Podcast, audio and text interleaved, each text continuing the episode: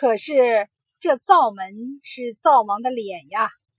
王成的娘每天做饭烧火，都这样用烧火棍戳着灶王的脸数落。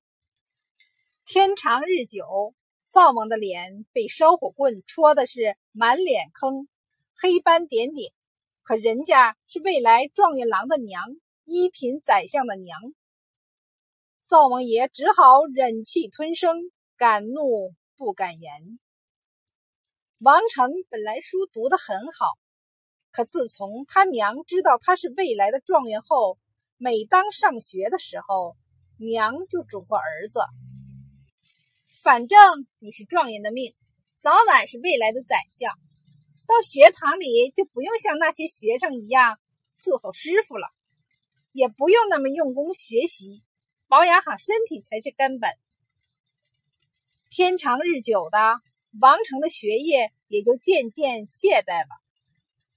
话说小年腊月二十三这天，灶王奉命上天庭述职，山神、地神、财神，众多神灵都在玉皇大帝跟前一一禀报，唯独灶王用衣袖遮掩着脸庞。不好意思的上前，玉皇大帝问：“灶王，你半遮半掩的，有什么难言之隐吗？”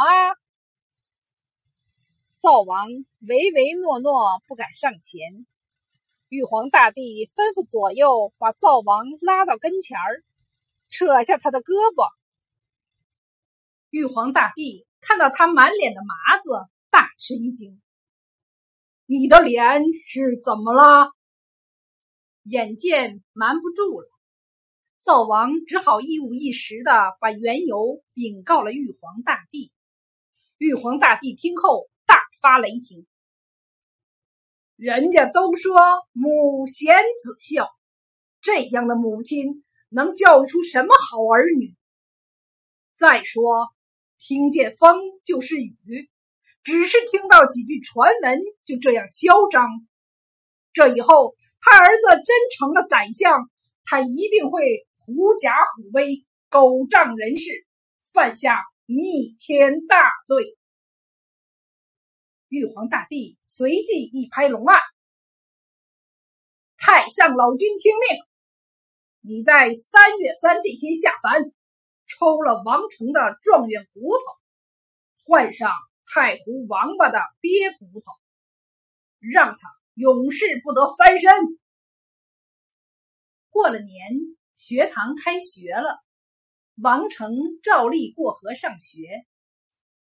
这天早晨，白胡子老汉早早等候在河边，见到王成，一声不响的背起他走过小河，放下王成，对他说道。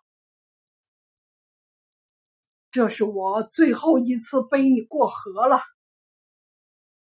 接着把事情的经过告诉了王成，最后山神嘱咐王成：三月三那天子时，你会忽然感到全身剧痛，但是你一定要咬紧牙关，不要大喊，这还能保住你一口牙齿。日后还能吃一辈子好饭。看你也是个善良的孩子，我也就只能帮你这些了。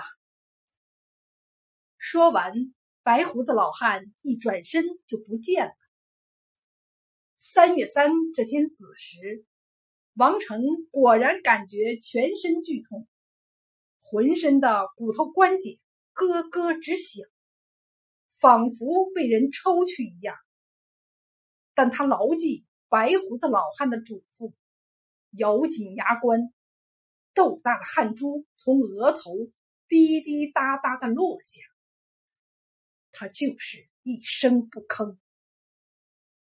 一个时辰过后，剧痛消失，王成感到身子一下子轻快了许多。王成长大以后没有考取功名，只是当了一位私塾先生。虽然没有大富大贵，但也是一辈子衣食无忧。一天下午，学堂放学，王成和一位路过的相面先生相遇。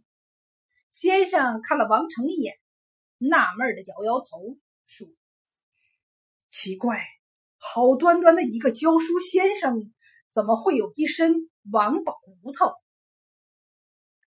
王成听后，不知这位先生说的是啥，只是张着嘴，呆呆的看着他。